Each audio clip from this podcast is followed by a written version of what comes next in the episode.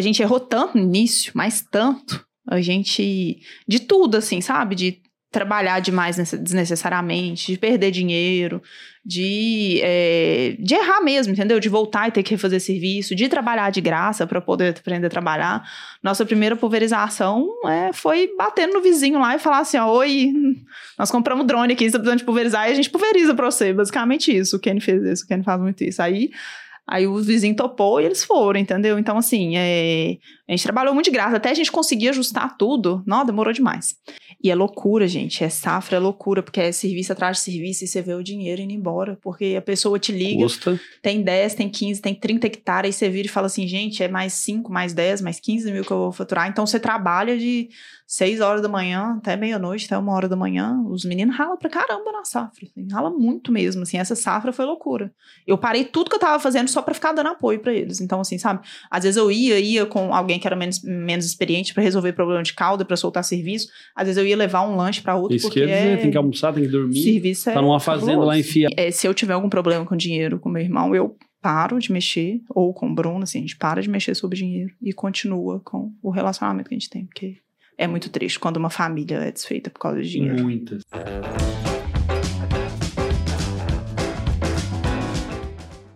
Café Brothers, episódio 82. Seja muito bem-vindo, Alex Miloto. Sim, senhor. Boa noite. Obrigado.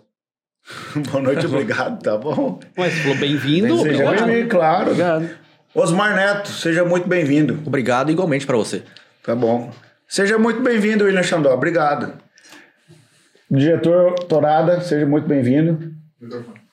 Boa noite. Já tomei uma lapada já também do diretor, de cara. Fala igual o Sérgio Chapelin agora. Ô. Boa noite.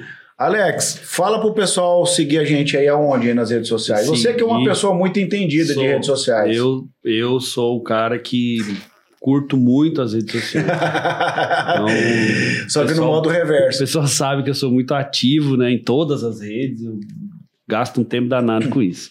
Então é pra seguir a gente no Instagram, né? Isso. E se inscrever no YouTube, procurar o Café Exatamente. Brother aí nas redes Falta sociais. muito pouco para um milhão de seguidores lá no, no Instagram e um milhão de inscritos no, no YouTube. Mas nós podemos criar uma, uma rede social pra antissociais, né? O que você acha? Até segunda, Comunidade. É. uma rede social. Aí pra- nós ainda podemos colocar o nome de Descurte, alguma coisa assim, não sei. Ah, só vai ter eu, não sei. Eu acho que eu vou fazer um Instagram pro Alex Miloto, cara. Não, só tem eu. Eu vou não fazer- aceito ninguém, não Eu sigo vou ninguém. fazer um Instagram para ele. Tem que ter, gente. vou tem me como passar não, por é. ele. Ou anti. Vai ser o meu Instagram. Joia. Osmar Neto, fala para nós do patrocinador oficial aí hoje e das... Eu nem sei quem é mais o patrocinador, que toda hora muda. Não, não. Só hoje do especial de hoje, que é Ah, O a... especial de hoje é o Agrodrone. Isso, exatamente. Cadê o dinheiro que ela trouxe aí? Ah, ela recebeu hoje da imersão, já tá aqui o dinheiro. Da Escola do Agro. E doou também. todo Eu o nem recebi e já Não, gastei, mas uai. tá aqui, ó. Ah, tá, entendi. Você recebeu e Peraí. já passou todo o seu cachê Tá certo, pro então. QR Code que vai ter no canto superior ali, esquerdo. Vale eu acho que é esquerdo, não é? Direito?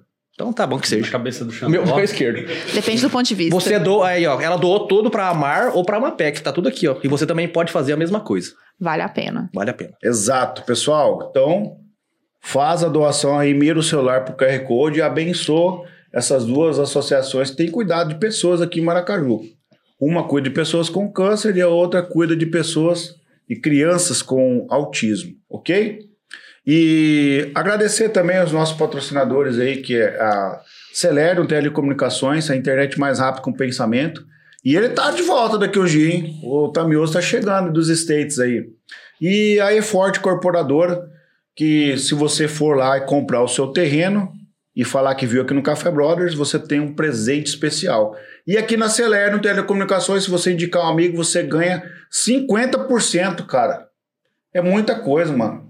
A internet, além de ser boa, ela tem esse combo. Indicou um amigo, ganha 50% de desconto. Valeu? Pessoal, no episódio 82, nós estamos aqui com a Kiara Campos, né? Ela é engenheira civil de formação da PUC em Minas Gerais, 2000, da turma de 2015. Mas atualmente ela é especialista em pulverização com drones no agro. Casada com o Bruno Alvin, né? Ele tá aí também, um abraço aí pro Bruno. Ela é produtora rural e influencer do agro. Seja muito bem-vinda, Kiara Campos, no Café Brothers. Muito obrigada, gente. É uma honra estar aqui com vocês pra gente bater esse papo, né? Vamos lá. Kiara, como é que foi esse lance aí, cara? Engenheira civil para vir trabalhar no agro com drones. Quando que virou essa chave aí? Uai, mais ou menos é isso que a gente sempre se pergunta, né? Também é. Não sei, assim, sabe? Quanto, quanto foi o ponto que eu falei assim: vou, não vou, não vou, né? É, foi uma ideia, na realidade, foi uma ideia do Bruno e do Ken. O Ken é meu irmão, que é sócio do Bruno, né, na empresa. E eu entrei de gaiato e lá vou indo, né? É, o Bruno sempre quis mudar, é, mudar muito pro agro, sabe? Ele, o Bruno é engenheiro eletrônico. É o seu esposo, Bruno. É o meu esposo. E ele gosta muito de equipamentos. E a gente sempre teve roça, sempre, né, trabalhou na com o Kenny trabalhava com leite, depois nós compramos uma terrinha, começamos a trabalhar na agricultura. Aí é logo quando começou esse trem de drone, o primeiro drone que chegou lá na região, a gente foi fazer uma pulverização, o Ken já ficou sabendo, chamou o drone. Quando chamou o drone, o Bruno viu, ele olhou. Aí eu lembro que na época ele me falou, eu xinguei ele. Eu falei assim: você tá doido? Mexer com drone? Ah, pelo amor de Deus, nós vamos ter que mudar pra roça. Você tá maluco da cabeça? Aí prolongou ainda por mais uns seis meses, assim, ainda. Aí só que teve uma hora que ele falou assim: ah, não vai ter jeito não, eu vou comprar. E ele e o Ken já tava olhando esse trem junto. Aí quando eu vi, eles tinham comprado o mesmo trem. Eu falei: Que ano que foi isso, Kiara? Foi esse que ano que nós estamos? 2023. 23. É, ano passado foi 2022. Foi na safra de 2021. Então já Foi um pouquinho antes da safra aí, de 2021. três é. anos, Não. Dois anos. né? dois anos. É, vai fazer ainda, né? Não tem ainda dois Duas anos. safras completas. É, é, então assim, sabe, aí pra safra ele já foi, né, assim, quase que me contrariando, né, assim, né, por incrível que pareça, mas é, porque na época era assim, na época não tinha, né, a gente não tinha notícia, então não tinha nada na internet, não tinha ninguém que trabalhava com isso, tinha esse rapaz que tra- trabalha até hoje, que inclusive é nosso parceiro lá na região, só que era um trem muito assim, muito incerto, eu falava assim, misericórdia, como é que faz, assim, é, porque pega 200 mil reais, né? Coloca num, num equipamento, num trem que voa, não sabe nem pilotar, como é que faz com um trem Se voa, desse? cai, né? É, exatamente, se esse trem cair, eu tô assim, esse trem tem seguro, não tem seguro, não tinha seguro, então foi loucura danada, né? Mas aí é, eles falaram assim, não, tô indo, tô indo mesmo, independente de qualquer coisa, e foram. Eu fui acompanhando de longe, aí mais ou menos em, ma em junho do ano passado, em maio do ano passado, eu comecei a trabalhar com eles. E Eles te chamaram ou você entrou sem chamar? eu entrei sem chamar. Eu entrei pra ajudar. Eu entrei porque eu sou assim, sabe? Sou meio palpiteira, meio mandona, como os outros. Entrei pra, pra fazer umas coisas e resolver uns probleminha. Fui entrando e quando eu vi o potencial mesmo do trem, é, falei assim, ah, nós vamos, vamos entrar nesse trem que vai dar certo. Aí eu comecei a desenvolver as redes sociais, comecei a postar tudo lá. A gente tinha era 300 seguidores, eu postava como se tivesse 30 mil, né? Ainda não tem 30 mil não, mas Vai um dia a gente chega lá. Então, assim, é... fui indo que realmente a gente viu o potencial. E era uma coisa assim, eu ia atrás do melhor lugar que eu julgava para ter informação e eu não conseguia informação sobre quais parâmetros utilizar. Então, assim, eu ia lá na Unesp, em Botucatu, falei assim, como é que eu faço, gente? Que altura que eu vou? É, qual faixa que eu coloco? E eles não sabiam falar. Eles me falavam, faz o teste assim, assim, assim. Eles me ensinavam a fazer o teste. Eu falei assim, "Ô, gente, esse trem, assim, sabe? O pessoal que estuda não sabe como é que faz, esse trem vai explodir.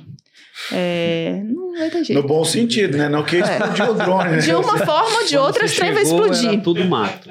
É, entendeu? Assim, e aí a gente pesquisava na internet, não tinha ninguém, já tinha os grupos de WhatsApp, né? É, a gente entrou e foi indo também. Só que assim, é, no- hoje tem muita informação, né? A gente tem que saber filtrar as informações, hoje tem muita informação, a gente tem que saber filtrar. Mas ainda assim, é, era, era muito, muito pior, né? Hoje tem pessoal já, você já consegue achar treinamento, você já consegue achar curso, é, é, É mais tranquilo, você tá consegue faz- se tá preparar dando treinamento melhor, né? aqui agora, né, Kiara? Oh, tá show demais esse treinamento, gente. Nossa senhora, tá. Esse pessoal da primeira turma tá aproveitando bem, viu? Porque tá muito bacana. Pessoal, assim, só pra gente pegar esse gancho aí, a Kiara foi uma convidada nossa aqui de Maracaju, né, cara? Então, o Alex tá aqui na pessoa da Fundação MS aqui. A gente tá construindo uma coisa muito legal e eu fico feliz porque a gente tá construindo com pessoas que entenderam o propósito, né? O Osmar tá lá com a gente também. a Kiara tem um time lá de campeões lá, Alex. Cara, só gente top. E a gente está construindo aqui em Maracaju a primeira imersão Escola do Agro. E a Kiara veio para essa escola. Então, eu acho legal, assim, você, como o Alex falou, você começou, era tudo mato, né? E hoje você está podendo compartilhar o conhecimento com as pessoas, né? Eu acho muito louvável isso, né? É, a ideia, quando, desde quando a gente começou a oferecer treinamento pessoal, e até mesmo aqui na Escola do Agro, é assim, é, eu pensei assim, gente, a gente errou tanto no início, mas tanto, a gente, de tudo, assim, sabe? De trabalhar demais desnecessariamente, de perder dinheiro, de, é, de errar mesmo, entendeu? De voltar e ter que refazer serviço, de trabalhar de graça para poder aprender a trabalhar. Nossa primeira pulverização é, foi batendo no vizinho lá e falar assim: ó, oi, nós compramos drone aqui, você precisando de pulverizar, e a gente pulveriza pra você. Basicamente isso. O Kenny fez isso, o Kenny faz muito isso. Aí. Aí o vizinho topou e eles foram, entendeu? Então, assim, é, a gente trabalhou muito de graça. Até a gente conseguir ajustar tudo, não, demorou demais.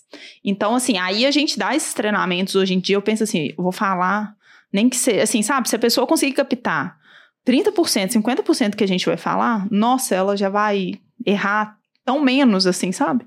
Se eu tivesse alguém pra me falar as coisas, pra falar pra gente as coisas, assim, não, ia ter poupado tanta, tanto cansaço, tanta dor de cabeça, tanto tempo, tanto dinheiro também. Então, as ideias do treinamento é esse. Quando eu monto todo o escopo do nosso treinamento, a gente sempre pensa muito nisso, né? O que, que eu queria ter escutado no início, é, que, né, que iria ter poupado muita coisa. E é bom também, porque em muitos treinamentos que a gente faz lá, lá na escola do agro mesmo, o pessoal ah, tá, conversando comigo nos intervalos, no final, e já falando assim, nossa, eu tava pensando em fazer assim, mas acho que eu vou fazer assado, então, né? Então, assim, porque cada caso é um caso, e como a pessoa não tem informação, então até desde a escolha do drone, até a escolha da estrutura, e, e tudo impacta muito, né? E muitas vezes também quem está comprando o drone é porque o agro é ah, gira um volume de dinheiro muito alto, mas a maioria das pessoas que está comprando drone para trabalhar com isso é, não tem tanto investimento assim, né? Às vezes ela vai colocar um dinheiro ali que ela tem poupado, ou senão às vezes vai até financiar. E teve um treinamento que a gente deu lá em Goiás que o menino parou pra, parou pra mim e falou assim: Cara, nossa, tá saindo muito barato esse treinamento pra gente. E a gente cobrou um valor super justo. É, coisa tá saindo muito barato, porque o tanto de dinheiro que eu tô economizando, ele fez as contas para ele fez as contas com a gente, porque realmente ele tava indo para um caminho completamente é, que não seria o mais adequado para ele, digamos assim. Então a ideia é mais ou menos essa mesmo, tentar. Ô, Alex, pegando esse gancho da Kiara e ser como CEO lá do- da Fundação MS, faz sentido o que ela tá falando aí? Tipo, o cara tá lá, na- lá no treinamento, acaba pegando um, um, um insight ali, ia investir num autopropelido, uma, um pulverizador autopropelido, de repente, no meio da jornada, ele entende que uma outra coisa pode servir para ele, pra- claro, dimensionado para sua área, e a, e a Fundação MS que trabalha com área de pesquisa, fala um pouquinho dessa informação, faz sentido essa correlação? Antes eu quero fazer uma ressalva que o Bruno ele é um mito, né? Porque ele é uma das poucas pessoas que eu conheço que contrariou a esposa e estava certo. Isso não é comum. Nossa, Quem será é que ele vai casado assistir esse sabe. episódio? Bruno, você é um mito. Xandó, eu tô aqui é, vendo a, a Kiara falar e, e- e eu percebo que é, hoje ela é uma bíblia ambulante, né? Então ela é douta num conteúdo que pouquíssima gente Domina. domina. E é tão importante para você dizer o que não é para fazer quanto o que dá para fazer. E aí é que vem a infinitude do negócio, não é? Nós estamos aqui falando de uma tecnologia que chegou. Hoje nós temos oficina de drone em Dourados. Então, opa, já chegou a manutenção. Eu não sei te dizer, Xandó, o que mais dá para fazer com isso. Substituir o Uniport é clichê já. É, se você imagina que exista essa conta de viabilidade para soja, né? Mas não precisa de muita área não para trocar o Uniport por um drone. Deixa eu fazer uma pergunta voltada a isso aí. A- até a questão de área. Compensa também essa questão de, de viabilidade para um com drone para um autopropelido, por, por exemplo? Uma área de 2 mil hectares, estou chutando. Já Bom, tem essa viabilidade A comprovada? A, especialista tá aí na ponta da mesa. É, uma área de 2 mil hectares é uma área muito grande, né? Então, assim, se for pensar principalmente na soja, a janela de pulverização ela é muito curta. Então você tem que fazer a conta é, de quantos drones você precisa para atender aquela área, porque você tem uma janela curta. Então, sim, né? Você não vai ter que fazer os 2 mil hectares num dia. Você Correto. tem que fazer aí no intervalo, aí vai depender da sua janela de plantio também. Mas tem que fazer no intervalo mais curto, que seja de 5 dias, de 6 dias. Então você tem que fazer as contas, por exemplo, é, aqui na região de vocês, aqui no Mato Grosso do Sul no geral, são terras muito planas, sem obs- obstáculo. Então os drones rendem, rendem muito para essas lavouras. Então, por exemplo, o T40 para essas características, seria um drone mais indicado. É, pessoal que eu tenho de referência que trabalha com T40, trabalha nos parâmetros corretos, tem bons resultados, consegue fazer até 150 hectares por dia, 160 talvez, é, no máximo, assim, um dia bom, muito trabalhado. Aí, Então você faz a conta. Então você talvez você precisaria de muitos drones para atender uma área de 2 mil hectares. Certo. Então, aí já começa a ficar inviável, porque você começa a ter dificuldade para achar piloto, né? Mas, é, se você for pensar em lavouras menores, assim, de 600 hectares, 700 hectares, aí começa a ficar muito viável. É, nesse caso dessas lavouras maiores, de 2 mil hectares, o pessoal ainda faz, dependendo do local, o pessoal ainda faz muito pulverização com avião, né? Ou até mesmo com, com uniporte também, né? Com autopropelido também. Então, você pode pensar no drone como um Complemento. complemento, entendeu? Então, assim, aquelas áreas piores, que às vezes não compensa mandar o autopropelido, ou que o avião, é, a aplicação fica muito caro, ou não fica 100%, aí você vem e faz com o drone. E é também, o drone também é uma alternativa, assim, pessoal que trabalha com uniporte. Ah, chover, passou aqueles 3, 4, 5 dias de, de chuva. O uniporte não entra na lavoura, você pega as áreas piores e já vem com o drone. E é, É. muito novo, não tem mão de obra no mercado. É, eu penso que é, é, isso, é, é novo, né? Eu costumo dizer, nós somos lá uma, uma instituição de inovação, então inovar está no nosso DNA, a cabeça mira a bola 24 horas por dia. E eu sempre digo que novas soluções trazem novos problemas. Então a curva de adoção de tecnologia, ela tem um start rápido e depois ela estabiliza e até cai um pouquinho, porque começa a dar problema. E aí só ficam os que são aderentes mesmo, É. só ficam aquelas pessoas que realmente precisavam do drone. Na minha opinião, nessa questão de pulverização, nós estamos no, no topo da curva. No A ápice. galera tá comprando, tá comprando. Nós vamos comprar semana que vem. Depois do show técnico, a gente vai comprar o nosso primeiro. Vocês sabem quantos drones que foram vendidos só por uma empresa na AgriShow? Fala aí, não. Só por uma empresa, né? Lá devia ter, que eu conheço, tinha pelo menos três lá, revendedoras oficiais. Só por uma delas foram vendidos 190 drones. Olha aí. Uau. Essa é a minha opinião, vendo o mercado, né? Depois vai dar uma caída, porque, pô, o cara comprou achando que era mamão com açúcar, caiu o drone, deu 50 conto de ferro, ele falou, obrigado, não me serve. Mas quando a gente olha o sistema de produção, é, e que você entende muito disso também, que compra muita tecnologia e não usa, e não usa, cara, tu trabalha com uma máquina de 3, 4, 5 milhões de reais. Ela custa 5 milhões, mas ela não entrega 5 milhões. Porque o cara não usa, nós não usamos.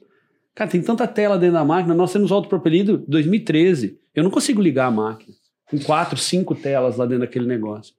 Então, se, quando você faz essa comparação, o preço de um drone é muito baixo. É muito Aí baixo você se joga comparado ele. ao restante do Aí você maquinário do coloca ele, fazer cabeceira, fazer aquelas áreas que o teu autopropelido se lasca, fazer bordadura, Brejo. brejo, a área que, que ele sofre, um- aquele monte de bico que todo mundo tem, por mais que a gente tenha os talhões, os nossos aqui, não são os talhões matogrossenses, né? Quadrados. Aqui tem de tudo, tem beira de mato, tem beira de cerca, tem área que vem de pecuária, que volta, tem pilheta, drenagem, valeta.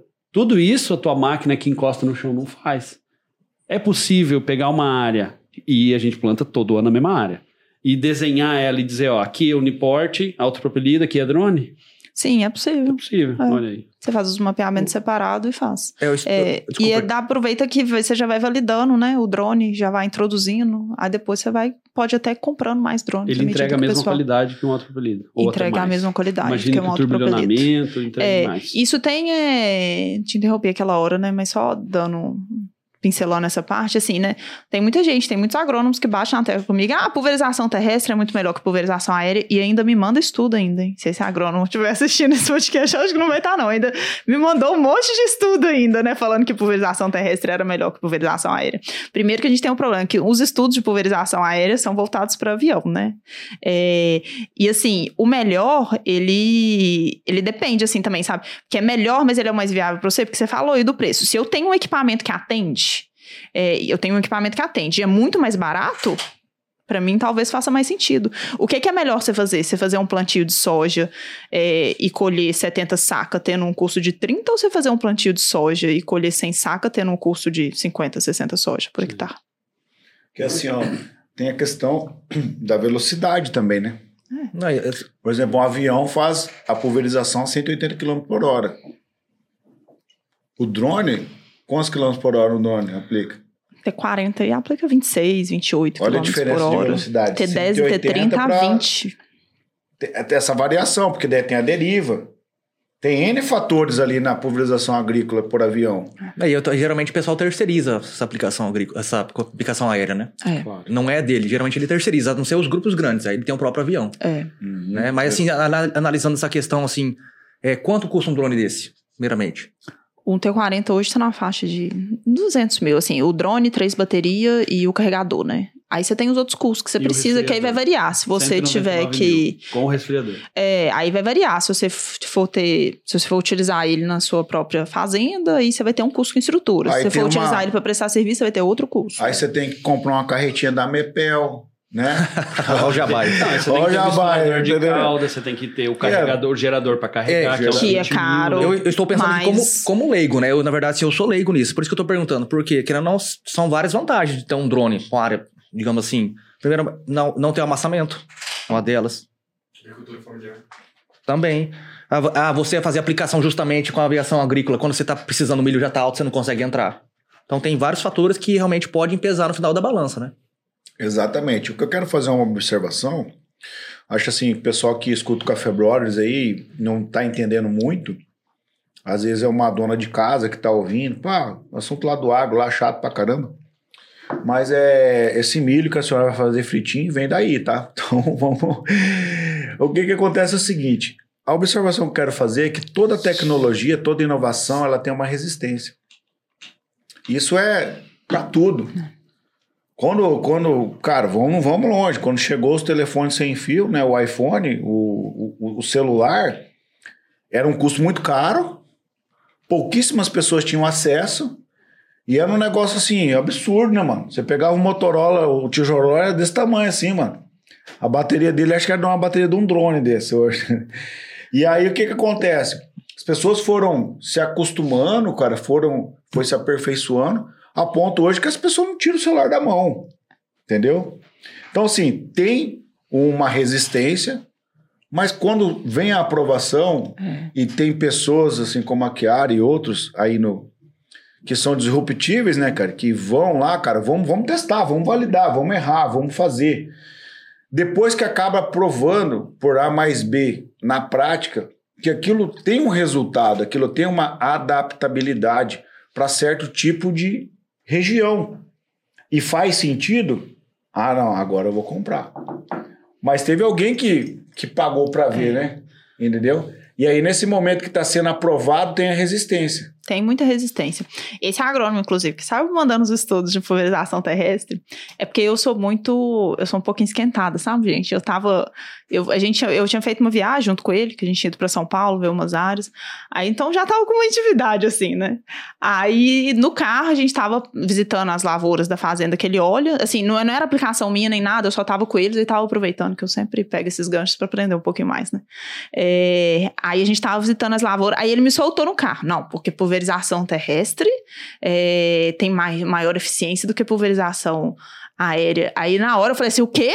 Aí eu já, já falei assim, não, Sanguínea, Não. era sanguínea. me fala onde você viu isso. Eu falei assim, eu acho que se o Ken ou o Bruno tivesse lá, eles iam ter me dado um cutucão, assim, né? Porque era assim, não era uma pessoa muito próxima. Eu tô assim, não, eu quero ver aonde você viu isso. Porque eu vou te falar uma coisa. Não, você pode pegar uma área sua, me pôr pra fazer essa pulverização, que eu vou te mostrar que vai ter eficiência mínima necessária. Porque eu faço nas minhas áreas. Eu jamais ia colocar na minha. Eu colo, eu coloco a minha cara a tapa. Eu jamais ia prejudicar a produtividade da minha lavoura, que é da onde a gente né, ganha dinheiro também, por causa disso. Aí eu falei assim com ele. Aí, aí depois eu comecei a pegar mais leve, né, gente? Porque, né, como é que você ia fazer, né? Fui tentar quebrar o gelo, né? É, Aí o Bruno chegou pra me buscar nesse lugar. A gente tava numa fazenda, eram uns 400 quilômetros. Eu ia poder ir embora só no outro dia, no dia seguinte, que eu tava de carona. Ele chegou pra me buscar. Aí eu falei assim: não, o Bruno é bom pra contornar essas situações, que ele é calmo. Aí eu fui contar pro Bruno. Falei assim: ô Bruno, ó, o fulano aqui chegou pra mim e falou que a pulverização terrestre vai só. Aí o Bruno, acho que o Bruno pegou mais pesado que eu. Aí ele virou pra ele e tá assim: não, mas é porque você tem que pensar pelo seguinte lado. É, na época que eles inventaram o computador, muita gente ainda quis ficar na máquina de escrever. Sabe? Então. Assim, agora o Bruno acabou comigo, agora eu não tem. Caramba, Aí eu tô assim, nossa, não, é cara. brincadeira, é brincadeira, assim, mas é bom mesmo a pulverização pro drone. Você vai ver, vocês podem comprar os drones aqui. E lá, a lavoura deles é de 1.200 hectares de, de soja. É, então, assim, Caramba, que é, massa mas eles não estão, eles têm o Uniporte lá. E, só que é uma empresa muito grande, eles já estavam comprando avião, então eles vão acabar fazendo ali. Mas o que eu tava batendo na tecla com eles, eu falo assim, gente, vocês estão comprando avião para atender aqui, compra o drone para fazer as outras áreas, porque o terreno deles lá é muito ruim. É, então qualquer chuvinho do terreno deles já atola muito fácil, entendeu? Entendi. Bate muita tecla, mas eles ainda vão comprar, mais cedo ou mais tarde. O, o maior receio do, do agricultor hoje é o, é o que? É o receio da tecnologia? Não ter alguém para operar? É, assim, acho que dos os grandes produtores, acho que eles já avaliam melhor. Os grandes produtores, acho que eles já avaliam melhor a situação e já estão pensando assim, já estão mandando o pessoal, buscando informação, querendo treinamento. Agora, o pequeno produtor, ele ainda fica muito cismado naquele trem de, ah, como se fosse aplicação por avião mesmo, né? Assim, ah, voo muito alto. Inclusive, a gente vai fazer aplicação, eles ficam pedindo pra gente voar baixinho, que não pode, que fica pior do que uma aplicação na altura correta, né? Então, assim, eles têm muito receio realmente da eficiência. Mas o que, que acontece? Às vezes eles chamam a gente para fazer a terceira, a quarta aplicação no milho, por exemplo, que é quando o trator não entra mais, quando o uniposte não entra mais. Aí depois já vai chamando outras vezes, que eles veem que funciona. E, e é colocar a cara a tapa mesmo. Assim, não, gente, fica bom. Se, se ficar uma falha ou outra, a gente volta e refaz. Mas assim, se voar direitinho, não, não fica não. O trem fica bom, o trem funciona mesmo. O pessoal, tipo assim, quando o pessoal chama você, eles ficam lá na beira da lavoura olhando? É, é de lei, assim, né? É, eles ficam nos, nos dois, três primeiros voos pra fazer aquelas fotos e tal. Depois vai todo mundo já caçar serviço, porque esse produtor rural não tem muito tempo também, não, né? Não tem muito tempo livre também, não, né? Mas assim, os dois, três primeiros voos, eles ficam, assim. né? Às vezes eles acompanham a cauda pra ver se você vai fazer direitinho. Aí, mas depois, nas próximas aplicações, só mandam os produtos. Alex, sabe o que, que eu rachei assim? Cara, eu tô falando, você tem que fazer um Instagram pra você acompanhar a Kiara lá, mano. Porque Lá vem. Por o favor. que acontece? Eu tô lá de boa, né, cara? E tipo assim, quando eu comecei a seguir a Kiara no Instagram, meus amigos tudo começou a seguir ela. E aí, tipo assim, a gente se acompanha, a gente vê lá o dia a dia de todo mundo. E aí, cara, tô lá de boa na hora do almoço, a Kiara falou: Você quer o xixi de borboleta, mano? Falei, "Uai, que acho que é essa, velho? Daí ela pegou e foi explicar, cara, o que, que é o xixi de borboleta, cara. Mas eu vou deixar, fala aí, cara, o que, que é o xixi de borboleta? Ai, gente, xixi de borboleta é bom demais. É, eu criei. Se ela É, diz, tá, né? tá bom, né? Essa é a criação É bom dela, demais. vai, vai escutando. É, porque o que acontece? É, não sei se você viu o primeiro episódio. é, Eu criei um quadro, eu tô até precisando postar mais coisa. Tem coisa pra postar de- desse quadro xixi de borboleta. Eu criei um quadro lá que chama Xixi de Borboleta. Que é umas situações que a gente passa com, na pulverização, principalmente com os produtores. Os pequenos produtores é bom demais, né, gente? É, né, são umas pérolas. Aí teve esse produtor, que é o, né, a grande inspiração do xixi de borboleta, que ele tava assim. é, ele. O, o agrônomo dele tava no nosso pé para fazer uma aplicação lá. E era época de safra. Assim, né? A gente tava sem hora para fazer a aplicação, só que a gente tem um bom relacionamento com o agrônomo e ele, não, porque tem que fazer, tem que fazer, que não sei mais o que. Aí o que ele encaixou lá, remarcou uma, uma pulverização e encaixou. Aí nós fomos mandar mensagem pro produtor pra avisar, ô fulano, nós estamos indo lá, que não sei mais o que. É bom vocês ouvir o áudio no Instagram, tem. Nós estamos indo lá e tal, os produtos já tá lá, que não sei mais o que. Aí ele simplesmente virou pra gente e falou assim, é... Ah, não, Kenny, eu não preciso de mexer naquele trem lá, não sou. Porque aquilo lá pra mim não dá muita diferença, não. Aquilo lá pra mim é xixi de borboleta. É, pra falar com esse bichinho, que pra mim, pra mim... Nossa, gente, esse produtor, ele é engraçado demais. Depois ele mandou até um outro áudio pra gente também, quando a gente foi cobrar ele. Mas é... Aí meio que eu criei, assim, porque é muita situação que a gente passa com os Tá bom, o produtores, que, assim. que é o xixi de borboleta? Fala aí pro pessoal. Uai, o xixi de borboleta aí acabou que virou pra essa gíria, assim, sabe? E tudo que, que a gente acha que é pouca coisa, assim, não é que a gente acha que é pouca coisa, que a gente vai brincar, a gente brinca e fala assim, ah, isso é um xixi de borboleta. Eu nem sei com o que, que eu usei essa expressão com você lá no. Ah, é o seguinte, o xixi Lá no, no borboleta, restaurante. Porque a gente né? usa tanto agora, agora a gente usa pra tudo, todo mundo lá na O empresa. cara foi- ela foi fazer uma, uma, uma, uma calda lá, uma aplicação, o cara, tipo assim, passou a receita. Isso aqui é o adjuvante, esse aqui é o fungicida, isso aqui é não sei o que, não sei o que. O cara, tipo assim, mandou um monte de produto pra ela de resto. Ah, esse é o segundo quadro do xixi de Era o borboleta. resto de tudo. Tem um pouco desse aqui, um pouco desse aqui, Esse aí fez um parte do pouco quadro desse xixi de aqui, borboleta. um pouco desse aqui. Não, e um gente, pouco era disso um aqui. Ela Mistura misturou tudo, tudo. ótimo. Não, Ótimo. misturei não, não tem nem como. Não, mandou tudo, assim, todos abertos, assim. Tinha uns repetidos e tudo aberto. Eu falei assim, miséria. Era tudo o resto. Daí eu falei, cara, esse aqui é muito bom, velho. Aí virou um xixi de borboleta. Porque, Aí virou tipo um assim, quadro pro xixi de borboleta. Sabe lá Deus se vai ter eficiência ou não, mas faz aí, é isso aí. É, não, mas quando é assim, não, mas é uma tristeza, é muita, é cada coisa que a gente fala, mas é, a gente se diverte, gente. É, a gente passa aperto, mas a gente se diverte demais. Cara, perrengue da, da, da, da, da pulverização com drone. Já perdeu o drone? Nossa.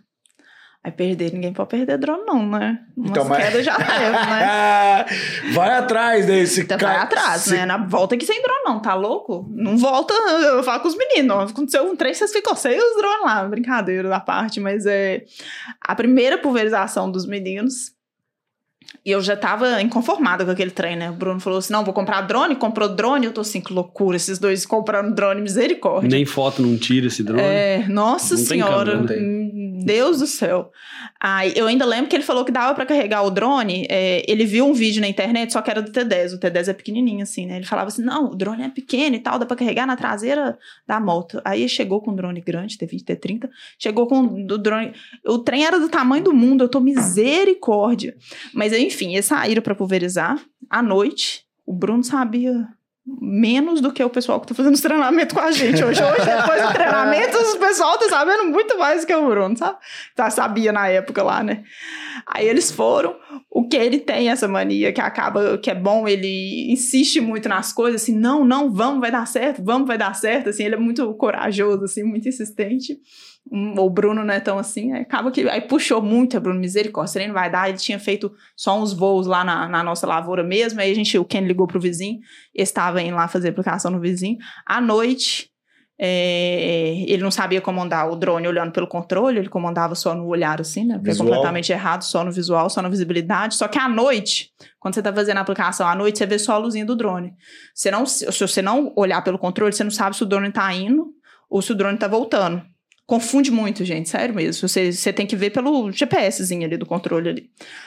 Aí o indo, o tá indo. E no, no, no início saía pra fazer pulverização, assim, o Bruno, o Kenny, o Marquinhos, que era o caseiro lá da roça, o Marcelo, que trabalhava com nós, um outro rapaz que ainda era, saiu umas seis Era pessoas pra um fazer pulverização. É, assim, pra, pulverização, gente, por drone, quem não conhece, você precisa de duas pessoas, o piloto e o ajudante. Mas saía assim, umas seis pessoas e todo mundo, né? Imagina o custo que essa pulverização não ficava, se a gente for levar em consideração. Só não ia eu porque eu ainda tava indignada que eles Cuidando tinham do comprado Instagram. esse drone.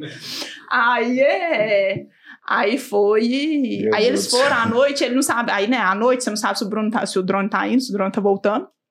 Aí ele foi. Aí tá indo, ele tá indo. Aí acho que o, aí esse conta que o Marquinhos virou e falou assim: ah, acho que esse trem tá indo lá pro lado do Rio, viu, sou. Aí eles já arrumaram aquele desespero, né? Porque se o drone estiver voando em cima de Rio, do Rio, eles não sabiam olhar lá no, no, no comando, no GPS direito, na, na telinha do controle direito. Aí foi, o drone tava. Eles acharam que o drone tava voltando, o drone tava indo. Aí o drone, quando o drone tá acabando a bateria, quando ele chega com 5% de bateria, ele pousa onde ele estiver, pra ele não cair, senão ele cai, né? Acaba a bateria e cai. Aí o drone pousou. Só que quem Ah, disse que sabia onde é que o drone tinha pousado? Nossa, Aí, bom, hein? aí, e milho, né? Acho que não tava muito alto, não, mas devia estar um que o metro, um metro e meio. ah, certa, misericórdia. Aí eles foram e- certa. Aí no outro dia ele me ligou, é porque era tipo de madrugada isso, né? Então na hora eu não fiquei sabendo. Aí no outro dia ele me ligou, não, assim, nossa, foi muito tenso. Ontem a gente quase perdeu o drone. Eu, vocês quase perderam o drone? Eu falei pra não comprar esse trem, misericórdia. Como que vocês quase perdem o drone de 200 mil reais? Vocês estavam maluco da cabeça? Eu briguei demais com ele. E aí Mas eles assim- preocuparam achando que ia cair no rio, mano. Se É. cai no rio esse trem, velho. Não, pelo Aí amor já de Deus, era. misericórdia. Aí já Assim, é, é difícil quando assim, nunca escutei nenhum caso. Outro dia me chamaram no Instagram pra contar um caso engraçado, que eu não acreditei, não. A menina falou que o drone dela foi atropelado. Uai, Mas atropelado como? Que eles estavam fazendo a aplicação e a lavoura era na beira da rodovia e eles deixaram a manobra. Eu não eu falei assim. Eu fiquei até com dó dela. Ela falou, ela gastou quase 40 mil pra arrumar o drone dela. Acertou no caminhão mesmo. É cada coisa que eu escuto no Instagram, nossa, gente. É, mas é o, drone, possível, né? o drone foi atropelado, mano. Ou, ou o drone atropelou o caminhão, Isso, né? isso Um dos dois, prova né? aquela teoria Cada que eu coisa. disse pra vocês da curva de adoção da tecnologia. Que tem muita gente comprando. Nossa. Porque nessa curva vem os inteligentes, vem os idiotas, Verdade. vem um monte de gente e depois cai. Porque tem um tipo de gente que não vai mais usar o drone. E eu. É, não, não- e o que eu falo pra como todo mundo, isso às vezes o pessoal tá entrando e tá com medo, né? Ah, tá entrando muita gente. Você, gente, vai entrar gente demais. Não, mas vai sair gente demais. vai sair, o trem, lógico. Principalmente pra prestação de serviço, não é pra qualquer um. Desses Cara, Não é pra 190, eu garanto pra você que 80 Mas depois Vão você vai comprando, que virar, vão ser revendidos. É isso aí. pagando, Aí o bom é que vai ter drone barato. Vai. É, Vai baixar preço, vai ter peça, vai ter. Vocês vão. porque aí você vai comprar drone pra desmanche. Pessoal. Daí falar, desmanche. É, dinheiro mesmo. drone pra É desmanche. porque é o que eu tô dizendo, para um Gente, é produtor uma- rural, Vocês imaginam uma queda 30, 40 é um investimento baixo um drone. Com certeza, Para a viabilidade que né? tem. Verdade. Outra coisa, eu comparo assim também, essa, essa, eh, quem vai ficar é quem realmente é da, da, da do jogo, porque assim, só fazendo uma comparação, uma, uma analogia com podcasts, 5% de podcast completa 100 episódios. O resto, ó, 95% acaba o podcast antes, Antes de completar 100 episódios. Porque, tipo, você tá aqui uma vez por semana, ou quem grava semanalmente, ou quem grava diariamente, é. Cara, tem que tá afim de fazer É a parada, entendeu? Muito... Tem que estar tá afim, porque a gente tá um tempo aqui, o Osmar fala muito isso aí, nós estamos aqui um tempo de qualidade, ninguém tá com o celular na mão. Nós estamos aqui, o seu tempo, Kiara, que você tá dando pra gente aqui, e o nosso tempo que nós estamos dando pra você, esse aqui nunca mais vai voltar. Então, tem que querer fazer a parada. E tem gente que quer fazer e tem gente que sabe fazer. E, e gosta de fazer. Então, eu acredito que assim, o drone vai ficar quem é do jogo, quem é do game mesmo, que gosta, entendeu da parada de fazer, tá ganhando dinheiro, tá prosperando. E quem entrou para aventurar, o que você falou que você achou bem, diretor, é os, é os burros, né? Idiotas. É os idiotas que entrou para mexer com o drone. Os aventureiros, vamos melhorar isso. Ah, boa. Os aventureiros que entrou para mexer, tipo assim, ah, eu vim pela grana, vai dar dinheiro. O cara vai fazer um tempo, depois ele vai fazer conta, fala, cara, quer saber de uma coisa, mano? Isso aqui é a maior exceção de saco. o pessoal cresce o olho, né? Porque é muito rápido. Por exemplo, assim, você faz. Não vamos colocar 150 hectares, não. Você faz 100 hectares com um T40. Coloca aí 150 reais o hectare, 15 mil reais. Você faz 100 hectares no dia, 15 mil reais um dia, assim, sabe? Que seja 110, 120, sabe? 12 mil reais um dia. Só que o custo é muito alto, gente. O custo é muito alto, assim. E só. É, esse foi um ponto que a gente errou. Só quando você começa a trabalhar que você vê um, que o custo é, É, muito esses alto. dias eu tava com- conversando com um amigo que trabalha com isso no Mato Grosso, com um tempão no telefone, fazendo conta. E as pessoas não sabem de um monte de coisa. Uma, o drone tem manutenção fixa todo ano. Quanto que dá? 25, às vezes 30 mil reais todo ano de manutenção. Se não acontecer nada, tá? Se não acontece Uma nada. bateria tem uma durabilidade, ela dura X mil cargas. Então a gente conseguiu atribuir o custo de bateria por hectare. Dava quase 5 reais. Então quer dizer, o teu drone custa Caramba. 5 reais Só só o desgaste da bateria.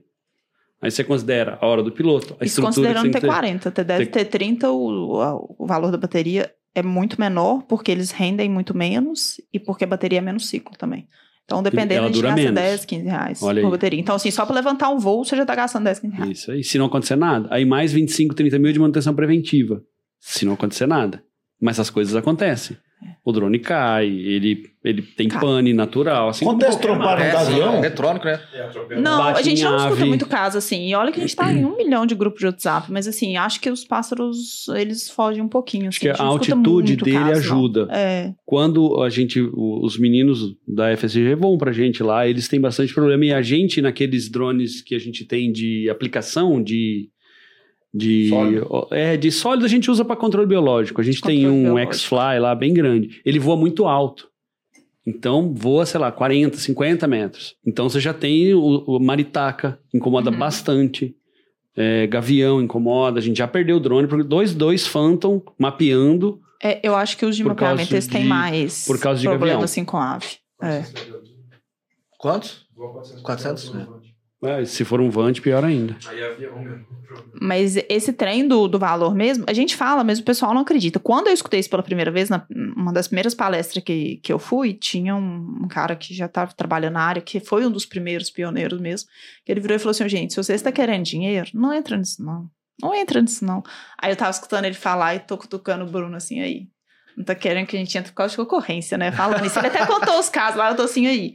Aí eu tô assim. Aí, inclusive, essa semana eu vou dar uma palestra que ele vai, tá? Eu vou, inclusive, citar isso em homenagem a ele. Porque assim, eu não acreditei, mas era verdade. Mas realmente a gente não acredita. Ele falou assim: ó, vocês estão querendo dinheiro, vocês, se vocês forem entrar em drone pra pensar só em dinheiro, não, não, Não, e, entra nisso. não. e- e me, me- Porque, assim, vocês me- têm que gostar mesmo. o do trem. sentimento que eu tenho de que como negócio é complexo. Não é tão simples quanto ir lá e aplicar. Você tem operação, aí você vai na área, não termina, porque não rende como você planejou. Aí você tem um monte de cliente. Você não vai lá e fica um mês numa fazenda, certo? É, Faz não. as duas, três áreas por dia. Você tem que deslocar. Você tem que chegar lá e pegar o produto. E é loucura, gente. É safra, é loucura, porque é serviço atrás de serviço e você vê o dinheiro indo embora. Porque a pessoa te liga, Custa. tem 10, tem 15, tem 30 hectares, aí você vira e fala assim, gente, é mais 5, mais 10, mais 15 mil que eu vou faturar. Então você trabalha de 6 horas da manhã até meia-noite, até uma hora da manhã. Os meninos ralam pra caramba na safra. Assim, rala muito mesmo, assim. Essa safra foi loucura. Eu parei tudo que eu tava fazendo só pra ficar dando apoio pra eles. Então, assim, sabe? Às vezes eu ia, ia com alguém que era menos, menos experiente pra resolver problema de calda, pra soltar serviço. Às vezes eu ia levar um lanche pra outro, Isso porque quer dizer, é... tem que almoçar, tem que dormir. serviço é tá numa fazenda fabuloso. lá enfiado, tem fazenda que não dá E almoço. por causa disso também não é pra qualquer um, porque não é qualquer Não. um que tá acostumado a trabalhar trabalho de roça, não. Kiara, pegando o mesmo assunto, mas vindo agora para o mundo, mundo virtual, vamos dizer assim. O mundo do Insta, Instagramável, vamos dizer assim. Cara, a gente falou aqui tal, você começou a gerar conteúdo, tinha 300 seguidores, falando como se tivesse 300 mil.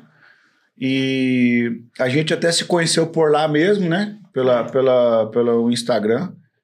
E comecei a curtir teu conteúdo, a gente fez uma live junto. Cara, mano, bombou a live, velho. Pessoal mandando pergunta tal. Depois o pessoal começou a perguntar pra mim de drone, como se eu dominasse o drone. Só o fato nós conectar uma conversa legal lá no Instagram. Depois a gente fez uma live falando só de BO de, de, de drone e colheita, que foi bem engraçada. Depois a gente fez uma live com o Galdério falando de pulverização por drones, pulverização agrícola e colheita. Tudo, tudo junto ali. Um E, mix. e- e aí o pessoal começou a seguir. Aí eu vi a Kiara, eu acompanhei ela crescendo nas redes sociais. Ela estava com 3 mil, dali a pouco 5 mil, agora 10 mil seguidores. Como que foi, quando que virou a chave ali da Kiara no Instagram ali? Uai, na realidade, o Instagram eu tento não pensar muito na questão dos seguidores, né? É, eu entrei também naquele intuito de tentar dar uma ajuda mesmo pro pessoal por causa daquela coisa, assim, né? Do tanto que a gente tinha errado, né? Assim, e gerar conteúdo também, porque eu gosto desse trem de rede social, tenho uma certa facilidade de ficar lá falando com o pessoal que me segue, sabe que eu fico falar falando o dia inteiro quase, né? 20, 30 histórias por dia, dependendo. Mas é. Aí eu fui indo, eu falei assim, ó, gente, esses trem é tanto perrengue, mas tanto perrengue, vou começar a mostrar esses trem aqui. O povo não acredita, não. Vou começar a mostrar pra eles verem. Aí eu acho que o pessoal cria uma identificação por causa disso, né? Porque eu mostro muito o lado difícil da situação.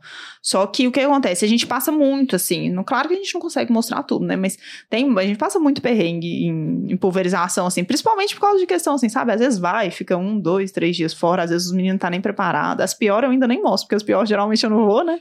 Mas é. Então, assim, aí eu comecei, comecei a mostrar muito esse lado, aí eu recebo muita mensagem, assim, do povo falando assim. Comecei a mostrar também a realidade, falei assim: ó, nós estamos aqui, ó, estamos é, quatro dias aqui no lugar, é um vídeo me- de- meu desse bombou aqui, ó, estamos quatro dias aqui no lugar, conseguimos aplicar hum, 20 hectares com um T10 e com um T30, porque não parava de chover. Não parava de chover. E era, era dispersão de semente braquiária ainda, nem era pulverização. Mas é, aí, aí o povo começa a comentar assim: ah, achei que isso só acontecia comigo, porque na internet é lindo, né? Quando os drones caem, nunca é culpa de quem tá pilotando, quando é, não rende, assim, a pessoa não fala, todo mundo gosta de subir muito ego, né? Então, assim, aí comecei e falei assim, e falo mesmo a verdade dos trem que acontece, né? É, até quando tem queda nossa também, eu mostro lá para servir de experiência mesmo pro pessoal, porque as quedas, a maioria é erro humano mesmo.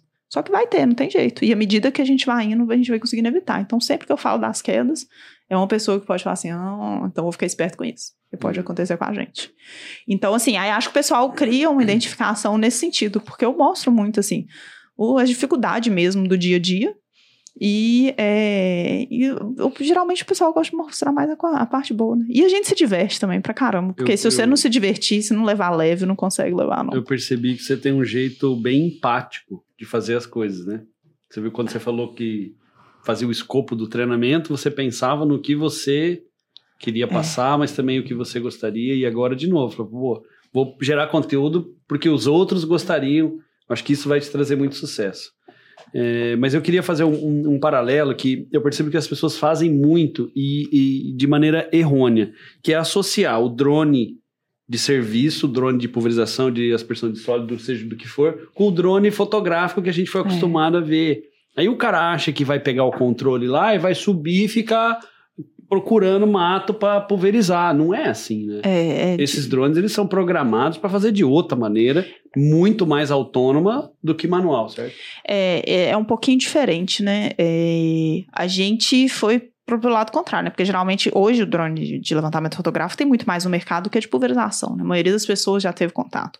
Só que a gente não, a gente teve contato primeiro direto com de pulverização. Então o Bruno, por exemplo, quando ele pegou o R2S, que a gente comprou para mapear, né? É, que é um drone mais simples também, que na teoria é um drone de levantamento fotográfico também.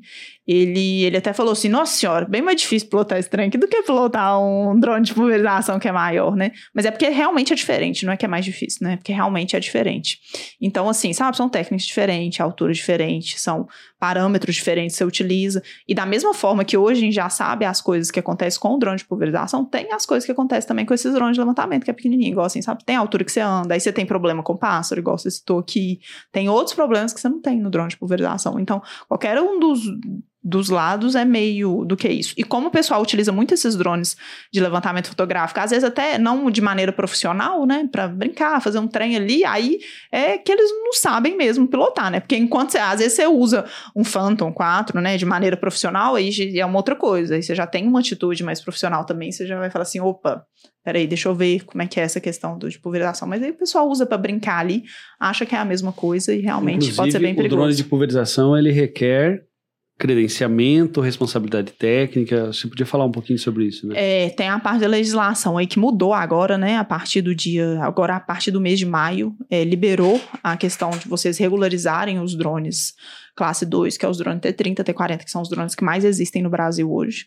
É, desde setembro do ano passado, a gente está esperando essa alteração lá por parte do mapa, da ANAC, e agora real, liberou, só que eles mudaram um monte de coisa junto, tá todo, um monte de outras coisas também, tá todo mundo estudando. Mas aí o que acontece? Para você ter hoje, para você prestar serviço de pulverização hoje, você tem que ter, é, resumidamente só, você tem que ter alguém na pulverização, tem que ter um CAR, que é um curso é, de aplicador aeroagrícola remoto, e não precisa necessariamente ser o piloto. Alguém na aplicação tem que ter. Geralmente é o piloto, porque na aplicação você sempre tem o piloto e o ajudante. Então, geralmente é o piloto.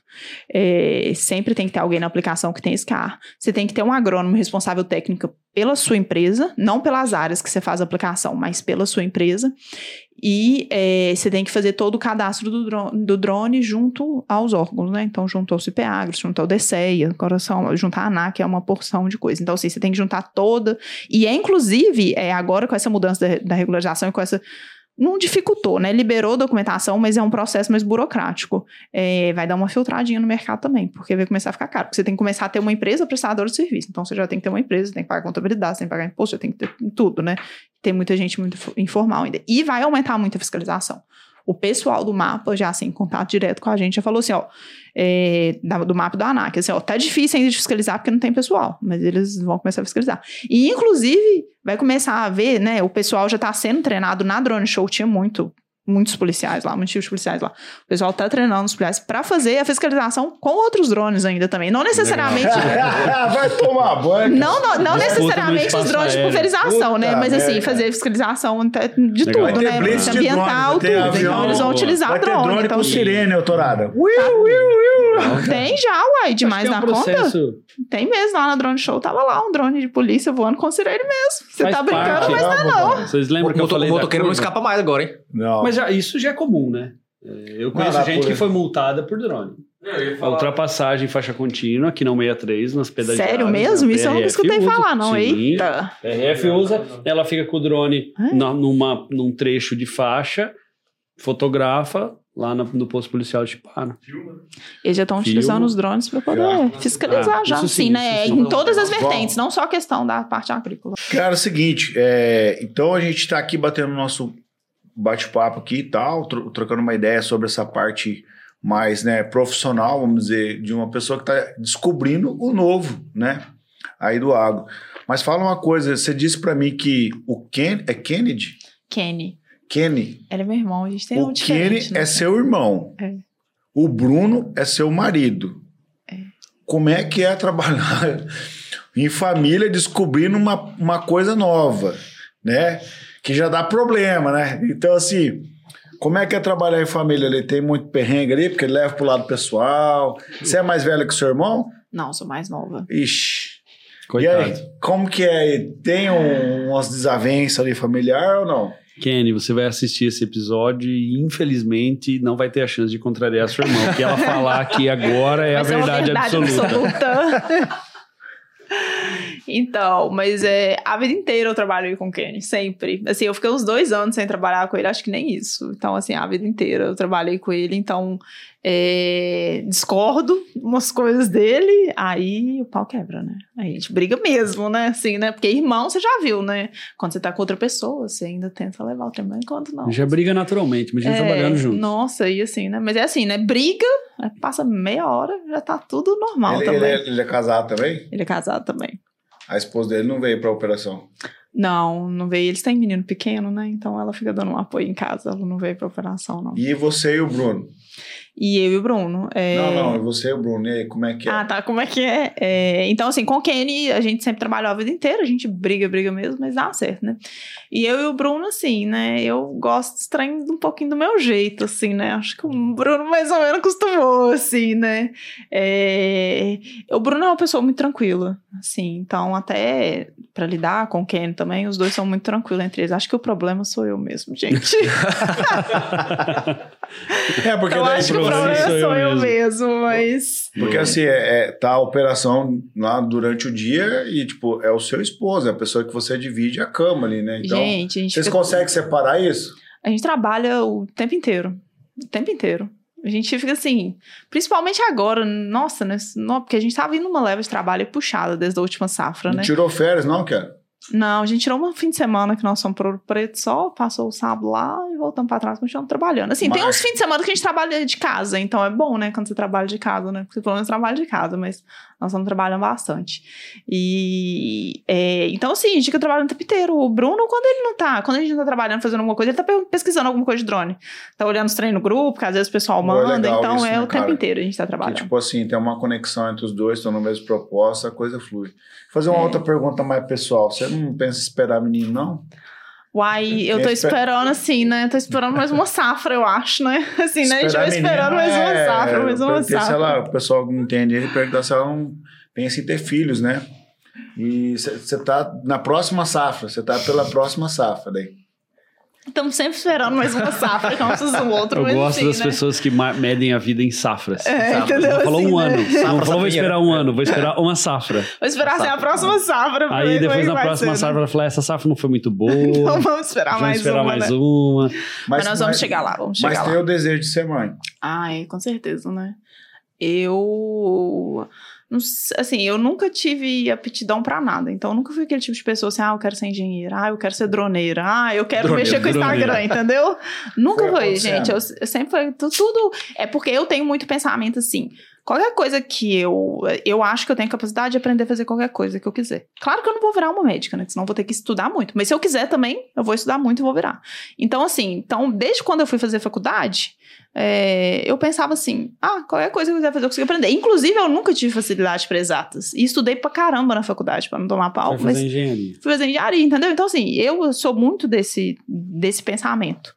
Aí, aonde, aí né, eu, por- pra onde eu, que eu cheguei nessa história, a única vontade que eu tinha era realmente de ser mãe. Na realidade, eu queria casar, ficar em casa e cuidar dos meus filhos só, né? Mas não aguento, eu tenho que ficar trabalhando, né, gente? Como é, Mas que, nós vamos chegar lá. Ser mãe Não, é muito é- importante. como é que você conheceu o Bruno? Gente, o Bruno, que ano que nós estamos? 2023, né? Eu conheço, eu conheço o Bruno faz mais de 15 anos. Esse ano fez. Acho que esse ano eu tô passando metade da minha vida junto com o Bruno já, você acredita? Ah, 50%, lá hein? tem, cara, 50%. Osmar das 50%. porcentagens. Você conheceu com 15, então? É, nós começamos a namorar com 15. né? Nós começamos a namorar, eu tinha 16 anos. E 17, eu acho. É 17, porque eu namorei um ano escondido. Meu pai não pode dizer isso, não, né? Quer dizer, 18, quer dizer. Então, 18. pera lá, você, você não conhecia ele, mas faz 13, 14 anos que você namora com ele. É, É, uma relação. faz. é, foi de 2010 que eu comecei a namorar com o Bruno, 13 anos, então, que eu ia fazer em junho desse ano. Então a gente conheceu no colégio. No colégio, na escola. Aí eu comecei a namorar, não queria namorar de jeito nenhum. Aí falou assim: ah, se não for namorar, Menino, sério. é, a gente não vai. Eu falei assim, ai, mas que saco. Aí Que tá legal, bom. desde adolescente, né? Você viu que. Legal. Aí eu era Rapaz. muito amiga dele, eu, eu não quis, aí eu comecei a namorar pra não perder a amizade. Aí meu filho. Olha aí, você que tá querendo, não quer perder a amizade, começa a namorar, Aí, cara. gente, a gente tem um lema boa. lá que não existe amizade. Aí a polêmica aí, né, entre homem e mulher. Porque como eu e o Bruno, a gente era só amiga, a gente foi só amigo durante muitos anos, então aí esse trem é Vocês estudavam, estudavam juntos também? Estudávamos juntos no colégio, desde o primeiro ano. Eu e minha esposa éramos amigos também. Aí no terceiro ano. Aí Ah, tá vocês não são mais amigos agora? Ele que aparece. Só amigos, é. Ele que aparece com uma amiga aqui pra mim pra ver, né? Não dá certo. Kiara, deixa eu fazer uma pergunta pra você. É, todo dia você programa planos de voo, né? Mas e qual é o seu plano de vida? Nossa, que difícil, hein? O Bruno que é bom nessa resposta, porque eu consigo, eu consigo pensar muito a curto prazo, assim, eu deixo os longos prazos pra ele, sabe? Mas é, a gente tem, o Bruno tem muita vontade, e eu também, né? Eu, igual eu falei pra vocês, eu acompanho, assim, muitas coisas dele e acho que eu tenho capacidade de fazer qualquer coisa, se eu quiser aprender, né? Então, é, ele tem muita vontade de ter uma fazenda, ser produtor rural. Ele fica brincando que ele quer 300 hectares de pivô.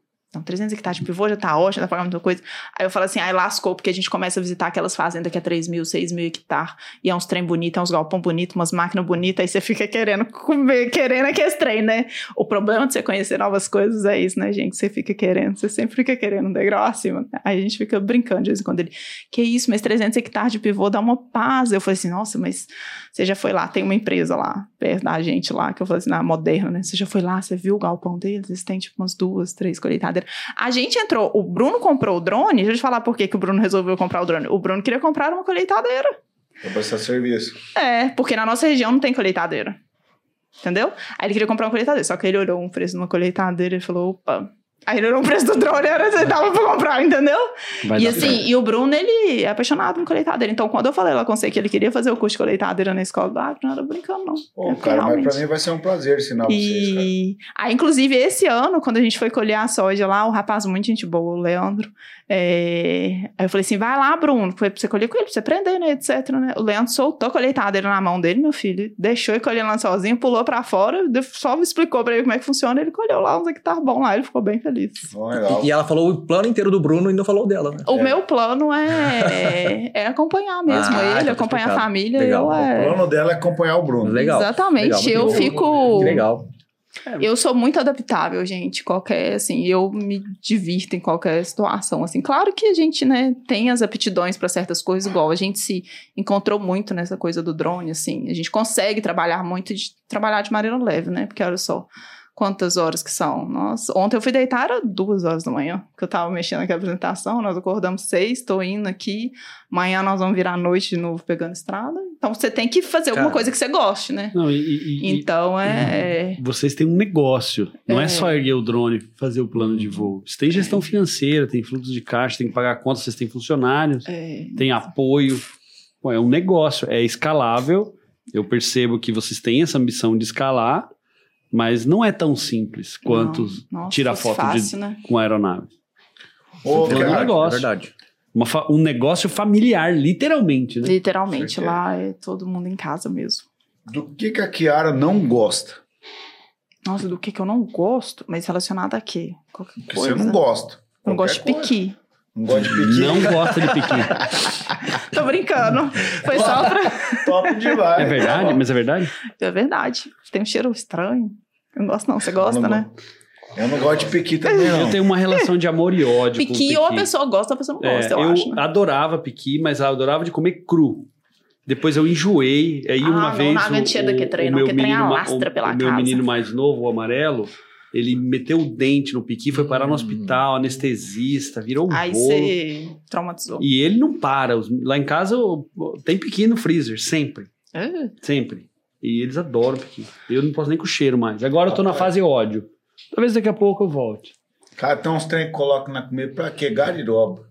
Que? Ah, é bom, hein, cara? Me Trouxe desculpa, hein? negócio Ah, amargo. O que que é? É gueiroba? É gariroba. Gente, é mesma gueiroba, coisa. né? Não? É, Guariroba. Guariroba. Aquele trem que tem lá no Goiás? É, É. palmito. Gente do céu, gostei demais. Aí, eu nunca ó. tinha comido desse trem. o livre, É bom, tá. Muito tá bacana. É diferencial. É Que diferencial. isso? Rapaz, a gente foi é- prestar um serviço lá, a Cintia Wenderson me, aprovei- me apresentaram esse trem, fiquei triste que eu vim embora, não Xandó, tem mais lá. Voto vencido na Sinto muito. Se você, quis, se você quis lucrar- aqui, meu amigo, você já foi. Acho que ninguém nunca fez bem não, feito. Beleza. Acho que não ninguém nunca fez não. bem feito pra você comer. Porque, é assim, se você comer sozinho fica ruim, mas você comer no meio da comida, o trem fica gostoso. Pra quê, cara? Aquilo, velho? Que É igual mais? colocar pimenta na comida, mano. A comida é boa de- demais. Ah, a, a Daqui comida a pouco é você vai me boa. falar que você não gosta de queijo. Não, queijo eu Ah, não, Ele gosto. pelo não gosta amor de sushi, Deus, né? sushi ele não gosta. Sushi, Jesus amado. Pra É quê, mesmo, mano? Coitada da sua esposa. Fizeram fogo. Já, inventaram fogo, cara. mano. Sabia que ele ia falar isso. Já inventaram Pra que, que você vai comer o trem cru? Que é bom. Não precisa, gente. O que, que você come, cara? Arroz, feijão, bife. E batata frita. Peixe, tudo frito. Paladar infantil. Não, Quinta série. O sashimi ele não comeu. Ele Sashimi. come peixe, mas não come salmão. Sabe que Meu Deus- é, Deus eu tenho uma história curiosa com isso aí, que eu adoro sushi, mas eu tenho alergia a salmão cru. Alergia. Você Brincando É, comigo, mas né? alergia, alergia mesmo. Nossa, Se eu comer um sushi de tilápia que foi feito na bancada do salmão, Já meu era. amigo, coça gengiva, língua, vira um trem. Então você Então não eu come, né? Eu vejo, minha esposa adora, meus meninos adoram e eu não posso comer. Não, que triste. Cara, isso é triste. Ué, mineiro come essas trem? Claro, uai. Com queijo. Creme X, gente. Você não tem que ter muito creme X. Boa, com queijo ainda. Com Ah, creme não, X. Tem que ter muito creme X. Cara, seguinte.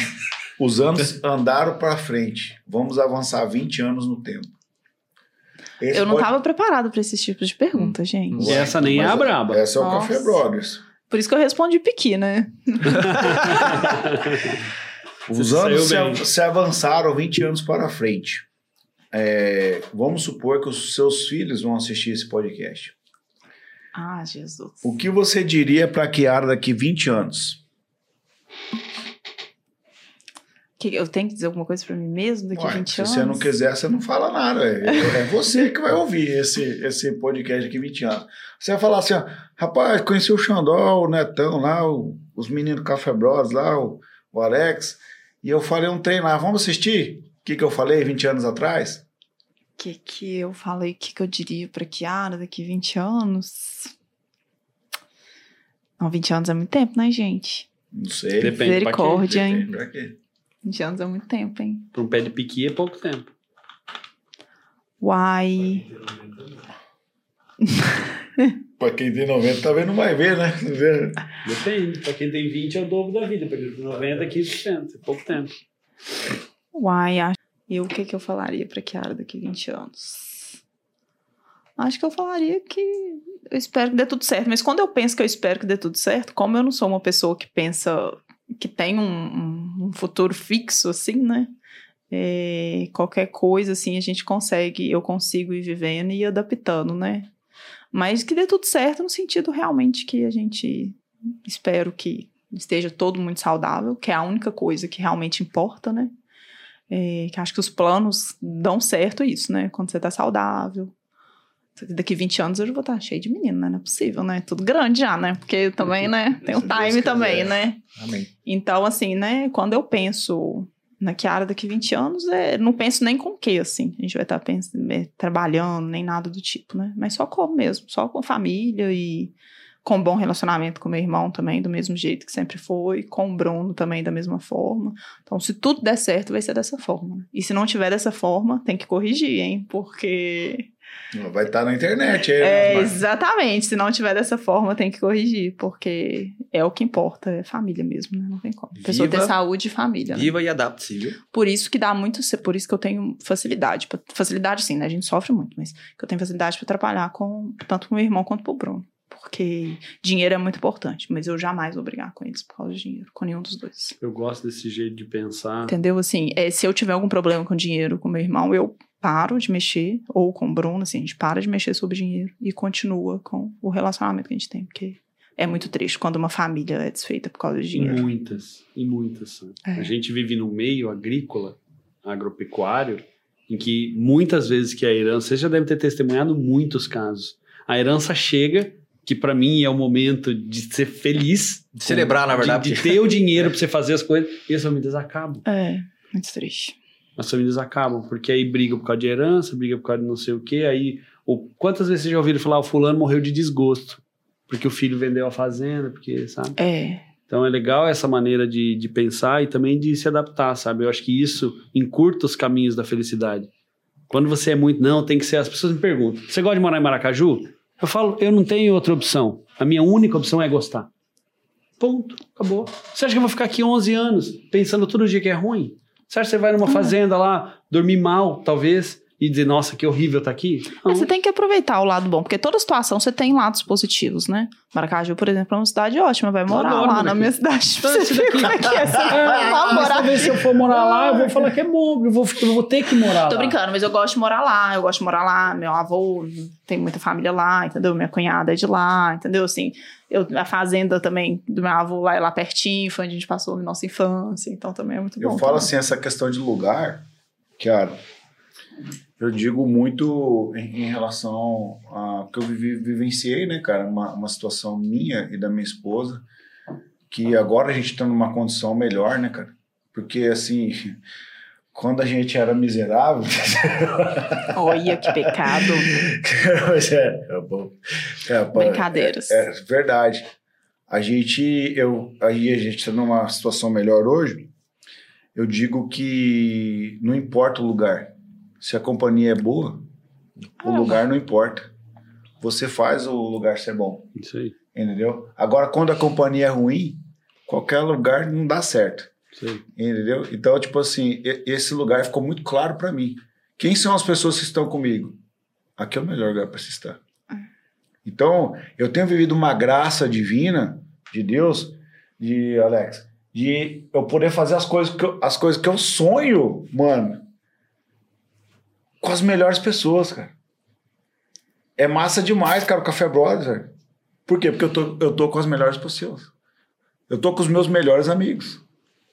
Aí fica bom, fica mais fácil. É fazer. massa demais estar morando na minha casa. É o melhor lugar. Eu falo para minha, pra minhas filhas e para minha esposa.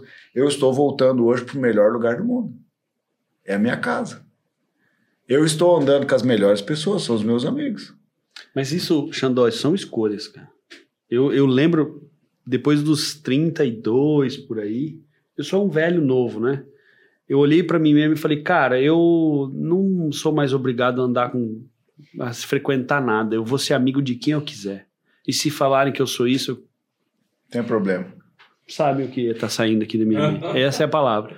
E aí, isso mudou a- as coisas na minha vida, porque aí eu comecei a andar com gente que eu gosto de estar, como é, são vocês aqui, Ah, muito obrigado. Opa. né, cara? Também. Pô, a gente fica se apegando, não, tem que ir em tal lugar. Tem que ir nada, meu.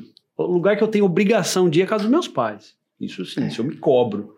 Aí, Ponto. O resto, só se eu quiser. e aí eu falo assim, cara, até já falei pro Osmar várias vezes isso aí. Falei assim, cara, e- eu não tenho problema em falar pro Osmar assim que eu admiro ele. Que eu acho ele um cara top demais, sabe? O- porque assim, se você não admira quem você segue, você tá seguindo as pessoas erradas. Entendeu? Se você segue uma pessoa lá, tipo, você não tem a capacidade a humildade de falar, cara, eu acho você fantástico, velho. O jeito que, que você conversa, como você se comporta, eu acho você diferente, cara. Aí você tem dificuldade de falar isso pra pessoa que ela é fantástica, mas ela vira as costas e fala que ela não presta. Então você tá andando com as pessoas erradas e seguindo as pessoas erradas. E aí você Eu- também não presta também. Porque Você se também você, não é, Né, se eu- você eu tá ia falando dizer- isso, você tá cruzando. vou- ia dizer, eu troquei, nem troquei, eu abandonei círculos de amizade por causa disso. E eu falo pra você, cara, os meus amigos são os melhores amigos que eu poderia ter. As isso, ó, ó, ó, Chiara, ficou muito claro pra mim na imersão. A gente fez um filtro que é que a gente falou, quem veio pela grana foi embora. É isso aí. Não ficou. Quem vem pelo propósito fica. Porque quem vem pelo dinheiro, quando chegar uma proposta melhor, ela vai embora com aquela proposta melhor. É, você tem que chegar o potencial também do, do negócio também, né? Além disso, né? Porque por mais, às vezes, você não tem tanta proximidade, assim, com a pessoa, mas você enxerga o potencial e também é uma oportunidade muito boa. O Bruno tava comentando que no dia que a gente chegou, ele ficou um pouquinho lá conversando com o Alex, né?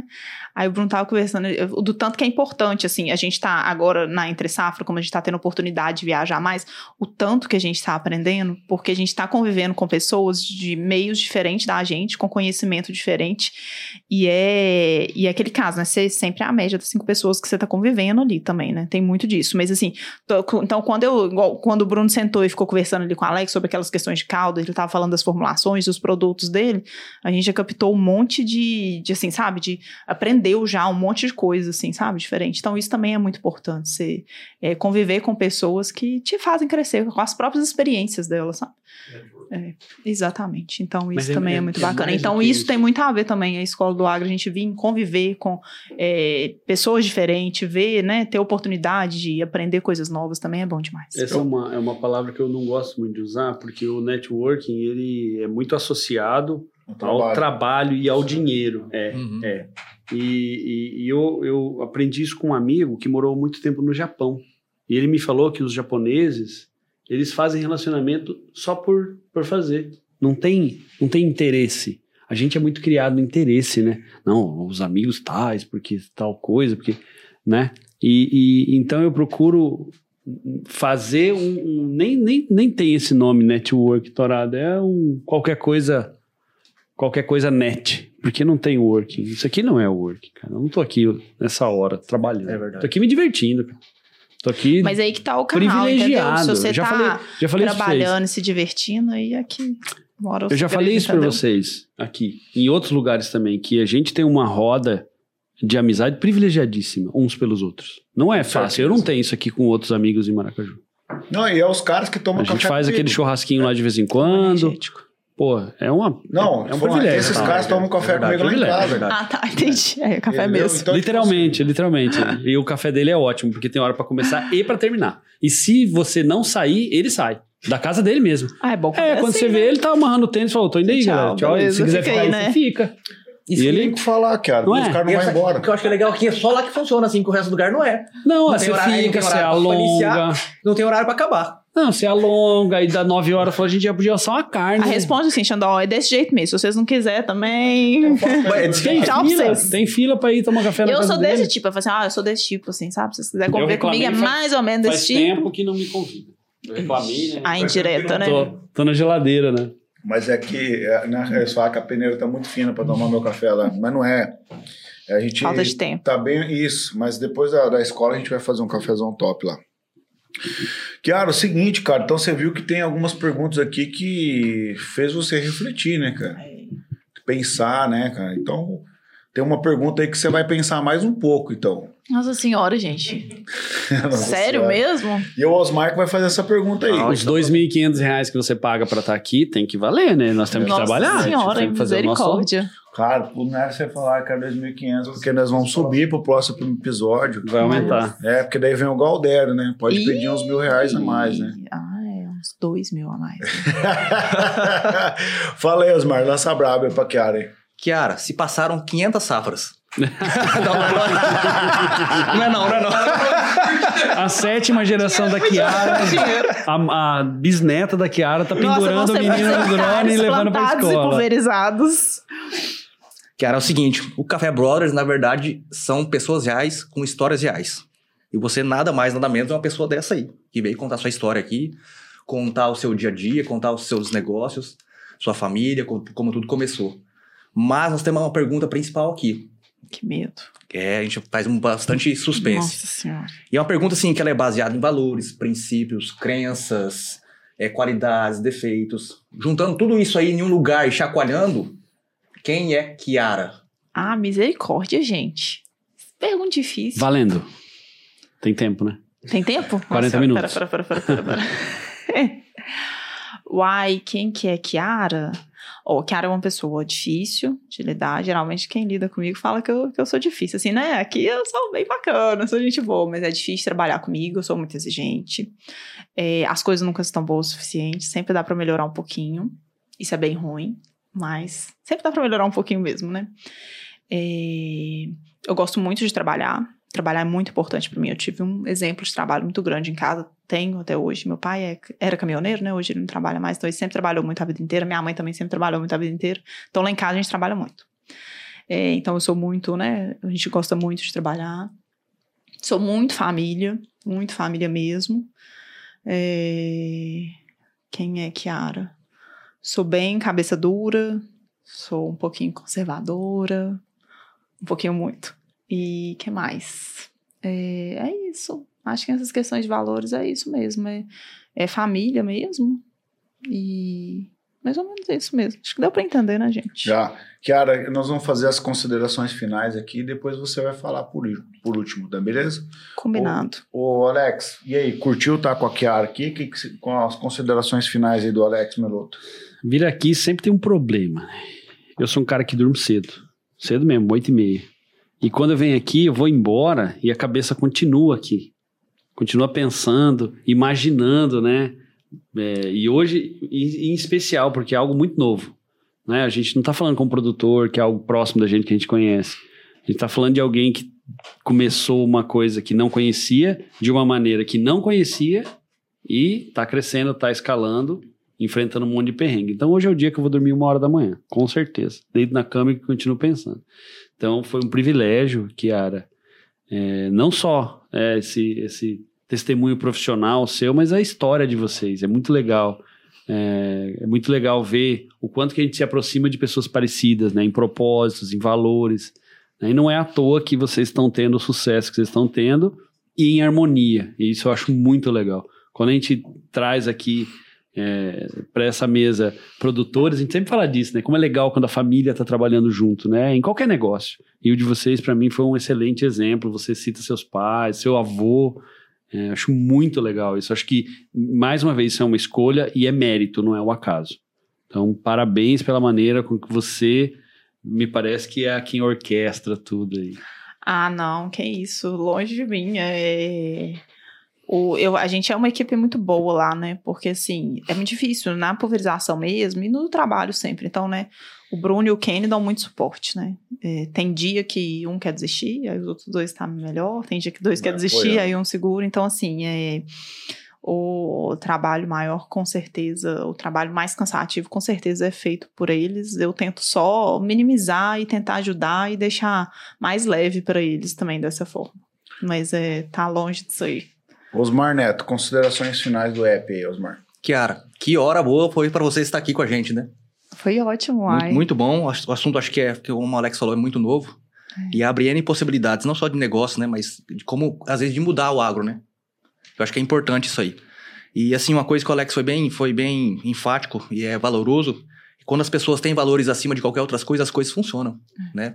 E, e acontece o seguinte, é- aproximam, quem tem valores muito bons acaba se aproximando. E você é mais uma pessoa que veio pro Café Brothers e trouxe seus valores acima de tudo. Tanto é que você falou que se não briga, se tivesse que brigar por causa de dinheiro, você encerraria o negócio. Não, né? Isso aí já é o suficiente para mostrar que vocês, quando eu falo que é vocês, porque não é só vocês, assim, vocês têm caráter. E isso aí é o que vale hoje em dia, né? Obrigado aí pela sua história. Sucesso para vocês. E eu acho que tem muito para dar certo como já está dando. Que bom. Kiara, eu, assim, como eu disse para você, me sinto muito agraciado por Deus de é, a gente ter poder estar aqui nessa mesa, a gente se conheceu no Instagram, né? Então, às vezes você fala assim, poxa, tão inacessível essa pessoa, né, cara, de estar, de, de, de tá, e eu tive o privilégio de ter essa mesa contigo, batendo esse papo, trocando essa ideia, e poder conhecer um pouco mais da sua história, da sua pessoa, né, cara? E como o Neto disse, você tem valores e princípios que são muito honrosos para nós que acreditamos e temos uma fé cristã, né? Que a família ela é, ela é a base de tudo, né, cara? Deus criou o mundo com uma família, né, cara? Então, quando você vê esse empenho, essa força, é, você desenvolvendo um trabalho e mais compartilhando conhecimento, isso é algo divino, né, cara? Eu digo sempre que conhecimento, quando você divide, é uma das poucas coisas que ele multiplica, né, cara? E você está lançando nada mais sementes, né? Por aí de outras outras cri- outras Kiaras que vão surgir, outros Brunos que vão surgir. Isso é muito legal, porque tem aquela dinâmica do rio, o rio vai fluindo. Você e o Bruno não foram pessoas que criaram, é, tiveram o conhecimento e reteram para vocês como açude. Ficaram inchados de conhecimento, cheio de ego, cheio de arrogância, né? E o açude, ele tem o ladrão, né, cara? Se você não compartilha, ele tem um ladrão que vem e rouba para não estourar.